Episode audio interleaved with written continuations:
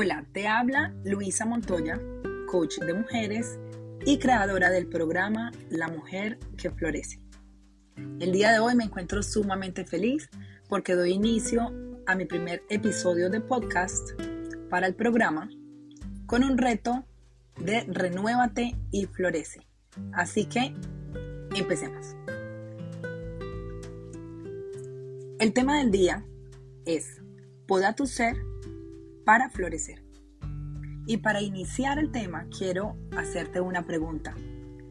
¿Últimamente te has sentido estancada o sin avanzar en algún área de tu vida? Si respondiste sí a esta pregunta, entonces mujer, es hora de empezar a permitirte un proceso en donde podar algún área de tu ser te va a llevar de verdad a florecer. Pero te estarás preguntando, ¿qué significa podar? Y podar consiste en cortar las ramas de una planta que está dañada, esa que tiene maleza, y que le puede generar una enfermedad a la planta. Entonces se poda, es un proceso, se poda la planta con la finalidad de proporcionar mayor fuerza, vigor y estimular hacia el crecimiento adecuado de las ramas nuevas para que esa planta se vea completamente renovada y lista para florecer. Y es que es el mismo proceso que necesita nuestro ser, ese que debe estar en sintonía entre el espíritu, el alma y el cuerpo para así generarte un bienestar. Porque de lo contrario, el cuerpo realmente resulta expresando con dolor y enfermedad todo lo que el alma y el espíritu callan. Así que, ¿qué necesitas podar el día de hoy? ¿Qué es lo que no te está dejando avanzar? Y por eso quiero que el día de hoy conozcas de una manera muy clara y consciente la importancia de que cada uno de ellos te van a hacer avanzar, sentirte renovada y así poder florecer. Así que empecemos primero hablando de el espíritu. Tú eres creada con espíritu, alma y cuerpo. Pero cuando hablamos del espíritu, es ese espíritu que se conecta con Dios, con tu creador y poco a poco te hace ganar conciencia, una conciencia muy diferente a la que tienes ahora. Es como que hay un despertar en ti para aprender a tomar unas decisiones claves en tu vida de una manera muy sabia, aprendiendo realmente a discernir entre lo que debes hacer y lo que probablemente no debes hacer. Además, que ganas una paz que sobrepasa todo entendimiento. Adicional, lo que es la tranquilidad, cero ansiedad, esa falta de preocupación y de decisión o incluso el pánico a la hora de decidir. Lo que te trae esa conexión es paz interior. El mayor beneficio de encender ese espíritu el día de hoy es que siempre vas a empezar a andar de una manera confiada, porque te vas a confiar de las promesas y de aprender en el camino que tu creador tiene unos pensamientos superiores a tus pensamientos para darle bienestar y no calamidad, ni mucho menos llenarte de temor. Por lo tanto, empiezas a andar con una certeza de lo que esperas y una convicción de lo que aún tú no ves. Nuevamente quiero decirte que cuando enciendes el switch espiritual, además tiene otro beneficio que es muy significativo y es que tu alma creativa, esa que se renueva, esa que siempre está ahí esperando por ti, por tu acción, por tu movimiento, empieza a tener un despertar. Ella quiere hacer muchas cosas, pero a veces tus miedos, tus creencias limitantes o incluso la pena del qué dirán, porque estoy haciendo cosas diferentes, son los que te estancan, te limitan y no te permiten avanzar. Pero sabes, esa alma creativa hace mucho rato te está pidiendo a gritos que quiere cambiar, que quiere crecer, que quiere crear. Y es más, te ha dado muchísimas ideas que probablemente las tienes escritas y muy bien planeadas, pero que hasta el día de hoy tú no les has puesto a acción. Así que es momento de encender esa alma, esa es tu esencia, es tu corazón, es la raíz de lo que plantas cada día. Tu alma te identifica y te pone un sello personal. Es lo más hermoso que tú tienes porque te lo dio tu creador de una manera única e irrepetible. quiero explicarte cuáles son esos componentes que tiene el alma, porque son claves para que puedas interiorizar y así empezar a tomar una acción diferente el día de hoy. Tu alma se compone de tres partes, la mente, las emociones y la voluntad. Repito, la mente, las emociones y la voluntad. Y sí, es que la mente, esa que siempre está fértil, es la que tenemos que empezar a abonar cada día, porque es un terreno que ya está listo para sembrar. Y quiero preguntarte, ¿qué es lo que tú le estás sembrando a tu mente el día de hoy? ¿Cómo están tus pensamientos? Porque la mente siempre se va a nutrir de tus pensamientos y tú sabes qué calidad de pensamientos has tenido hasta el día de hoy. Lo que te dice cada día, cuál es tu diálogo interno, qué te estás diciendo, qué te estás repitiendo constantemente, lo positivo o lo negativo. Porque a la final la palabra tiene mucho poder y déjame decirte que tu subconsciente es tan, tan obediente que siempre va a creer en ti, en todo lo que tú dices y va a seguir de una manera muy específica la orden o el comando que tú le estás dando. Por lo tanto, si piensas que eres capaz, lo vas a lograr. Pero si tú crees que no eres capaz y lo repites una y otra vez, déjame decirte, no vas a ser capaz de lograrlo. Entonces, hablando de esos pensamientos, son muy importantes que nosotros podamos identificarlos y trabajar en ellos cada día. Porque esos pensamientos que tú tienes constantemente te van a generar emociones y así probablemente pasan tus días, unos muy estables o quizás unos muy inestables, como la típica montaña rusa donde algunas veces estás muy bien y al momento no lo estás. Y de la misma manera actúa tu voluntad, esa que se activa pero dependiendo de tus pensamientos y de tus emociones. Es como un carrusel. Por eso es que actúas en un área de una manera y generalmente actúas en otra área de la misma manera. En muchas ocasiones puedes comenzar un proyecto de una manera muy motivada y acelerada, pero a la final te vas desmotivando y no terminas lo que decidiste empezar. O te motiva, por ejemplo, empezar una dieta y a la final no la continúas porque te desmotivas o un plan de ejercicios de igual manera, pero a la final no tienes voluntad para continuar. Por eso, mujeres, es sumamente importante que a través de todo esto que nos vamos a estar nutriendo en este reto, es que blindemos nuestra mente, de que tú puedas blindar tu mente, sellar tu mente, de ser muy selectiva con lo que te permites, con lo que piensas, con tus emociones, porque es bastante importante. Siempre recuerda, un pensamiento te lleva a una emoción y la acción es la que viene de esa emoción. O sea, pensamiento, emoción y acción. Así que evalúa cómo están tus resultados.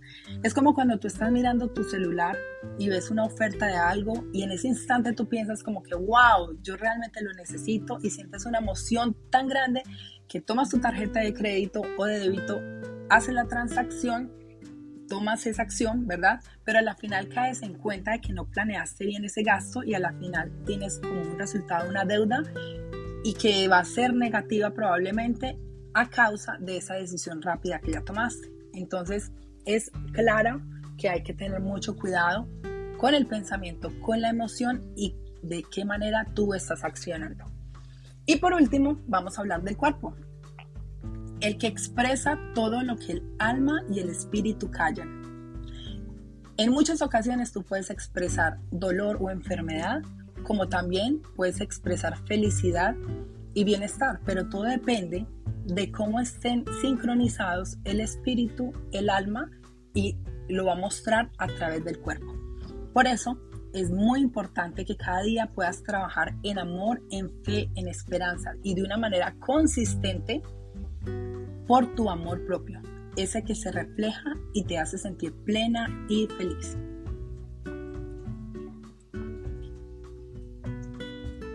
Excelente. Ahora, después de que hablamos de tu ser, el que está constituido por el espíritu, el alma y el cuerpo, es importante recordar que en ese ser hay varias raíces de maleza que no te han permitido avanzar hasta el día de hoy. Así que en este instante te hablaré de seis raíces y quiero que las pienses supremamente bien porque de allí vamos a empezar a trabajar. Número uno, la culpa. La culpa es simplemente una incongruencia entre lo que quieres hacer en realidad y lo que ya hiciste. Por ejemplo, cuando inicias eh, con un proyecto muy emocionada, pero a la final no lo terminas, te vas desmotivando en el camino y viene esa palabra de culpa cuando ves que otras personas sí están avanzando en sus proyectos, pero tú no pudiste, porque además viene la parte de la comparación en muchas ocasiones y utilizas una palabra de yo hubiera. Yo hubiera hecho esto, yo, yo no hice, entonces yo hubiera. Sientes una carga de culpa, esa que te hace sentir mal y que además baja la autoestima. Y en muchas ocasiones hay otras personas que pueden utilizar esa misma culpa tuya para manipularte. Así que mucho ojo. La culpa, primero, no viene de Dios. Segundo, la culpa es algo que tenemos que aceptar, ser conscientes, interiorizar y cambiar. Pero la culpa te ata, la culpa no te deja florecer. Así que, ¿qué te está llevando a sentir culpa el día de hoy? Es hora de accionar, de aceptar y de soltar. Número dos, la falta de perdón. A ver, cuéntame, ¿cómo está tu maleta emocional? Esa que a veces se llena de cosas tan negativas como el dolor, como la rabia, la desilusión, la desmotivación, el rencor o incluso la venganza. Y todo esto se genera en tu cuerpo y a la final lleva a tener unos efectos como una bomba hormonal que no solamente te va a engordar, te va a envejecer, no te va a dejar dormir, sino que te genera infelicidad. Entonces, ¿qué necesitas soltar hoy? ¿A quién tienes que perdonar hoy? O incluso, ¿qué te tienes que perdonar hoy? Piénsalo. Punto número 3, la queja. ¿De qué te has quejado el día de hoy? ¿Cuántas quejas llevas? La queja no te trae bendición. La queja constante por todo, por el clima, por el tiempo, por la familia, por el trabajo, por lo que hiciste, por lo que no hiciste, por tus resultados, te lleva simplemente a tener estrés y estancamiento. Cambiar esa queja por gratitud te va a traer es bendición y definitivamente crear ese buen hábito de la gratitud hay que hacerlo de una manera específica y constante. Punto número 4 buscar aceptación o aprobación de otros. ¿Por qué esperas a que otros te aprueben lo que piensas, lo que sientes o incluso lo que haces si tú eres la única que conoces tu propio proceso? Ahora bien, aprende a aceptarte, aprende a amarte, a mimarte, a consentirte, pero ante todo, mujer, aprende a priorizar en ti no en otros, no en tu familia primero o en tu jefe primero o en los otros primero. Aprende a priorizar en ti, en tu amor propio, en tu desarrollo, en tu potencial, en tu crecimiento. Busca tiempo para invertir en ti y crecer para que no busques aceptación en otros, sino que tengas seguridad de los pasos que tú vas dando el día a día. Punto número 5. Estar rodeada de personas tóxicas te drena las personas que siempre te están criticando, te están juzgando, las personas que incluso quieren manipularte, las personas que solamente tienen raíces o malezas, aún más que nosotros. Esas son personas que no te aportan, son personas que están pasando su propio proceso, pero a la final no están aportándote absolutamente nada, más bien te están atando tu crecimiento para florecer. Así que desde el amor propio, escúcheme bien, desde el amor propio, la empatía, o sea, ponerte en los zapatos del otro, el perdón, no cargar más tu maleta emocional, es mejor estar con esas personas de un poco retirados, no estar en mucho contacto con esas personas, sino que puedas tú perdonar, amar, tener empatía desde la distancia, ¿verdad? Pero siempre estar rodeándote de mujeres que tengan tu mismo nivel de conciencia, que te aporten a lo positivo, que permitan avanzar y te ayuden a florecer. Punto número 6. Muy bien. El punto número 6 son las excusas. ¿Qué excusas te estás poniendo hoy? ¿Por qué estás procrastinando tanto? ¿Por qué estás retrasando tu proceso? Es importante pasar de un papel de víctima, donde te quejas por todo, donde dices, no es que a mí no me salen bien las cosas, es que no he tenido la oportunidad, más bien por responsabilizarte de tus propios actos y tus resultados. Por ejemplo, si no lograste algo por falta de administración del tiempo, o sea, no hiciste las cosas a tiempo, ya sabes de que vas a empezar a trabajar de manera coherente con tu tiempo, utilizando la agenda de manera efectiva. Así que hoy quiero preguntarte, ¿cuál de estas seis raíces de maleza necesitas cortar en tu vida para florecer? Con esto, mujeres, termino mi primer episodio y bendigo tu vida tu familia, tus proyectos y tu nuevo proceso para florecer como mujer. Tu coach, Luisa Montoya.